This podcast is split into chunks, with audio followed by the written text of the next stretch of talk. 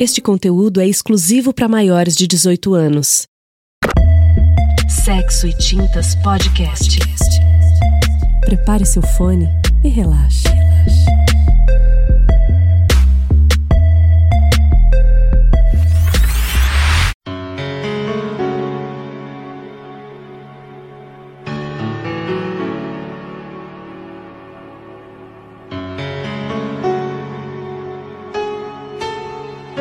Eu sei que deveria ser exatamente assim, mas eu não aceito. Cada pequeno segundo será nosso para a eternidade. Ai, que destino insensato! Unir duas almas tão perto do fim. Seria tão mais simples terminar meus dias a sós. Ei, enxuga essas lágrimas. Eu busco o impossível por mais um beijo seu.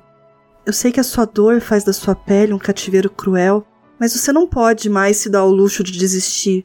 Eu não desisto. Os meus nervos não têm sido bons amigos. E se a morte é inevitável, eu quero acolher cada grito, abraçar cada espasmo.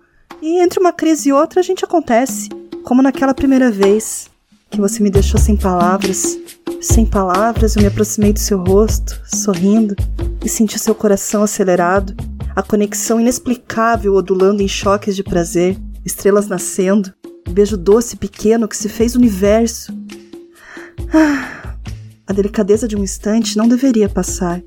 O meu corpo confuso entre a urgência do desejo e o encantamento dos primeiros toques. Os meus dedos conhecendo seu rosto, enquanto a madrugada ainda dançava na calçada. Eu vi o choro preso na garganta, eu vi o amor passar por nós, e antes da segunda noite eu já era sua. Antes de abrir a porta, já estava lá. Eu esperei aquele dia que se arrastou pelos meus ossos, e depois foi tudo tão intenso que nem parecia a primeira vez. Ah, sincronicidade de tudo. Você me deitou na cama e logo se abrigou entre as minhas pernas. e desvendou com a língua cada nota dos meus gemidos. Eu também fiz música no seu corpo, e entre os goles de água gelada, quase bebi de você. Quase. Preferi te beijar novamente e fazer deslizar. Quando eu sentei sobre você, mais uma vez eu percebi o clímax chegando. Rebolei devagar para que não terminasse. Eu senti o prazer molhado escorrendo pelas coxas e senti os seus olhos absorvendo cada movimento meu. Os nossos corpos estremecendo com a profusão de sensações simultâneas: calor, suor, saliva. Respirar, pulsar e perder a noção do tempo.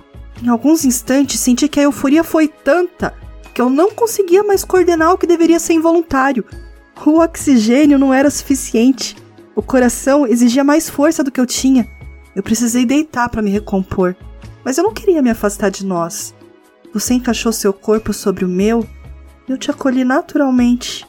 As mãos que deslizavam pelas coxas logo trouxeram os pés para o alto.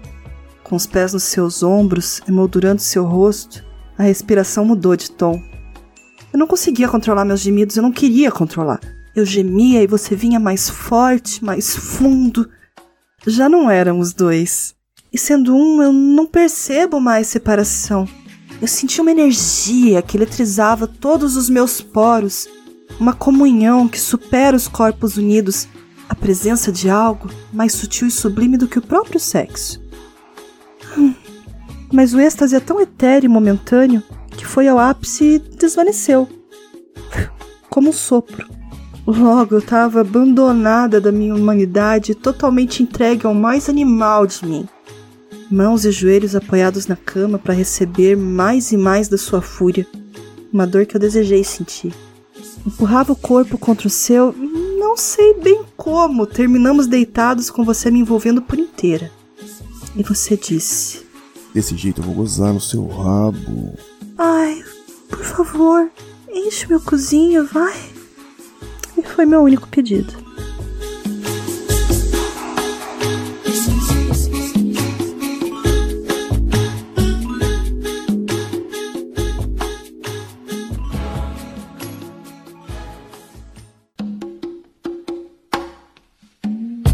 Você ouviu Pedido escrito e narrado por Kel Bonassoli, com participação especial de Renan, do Na Trilha.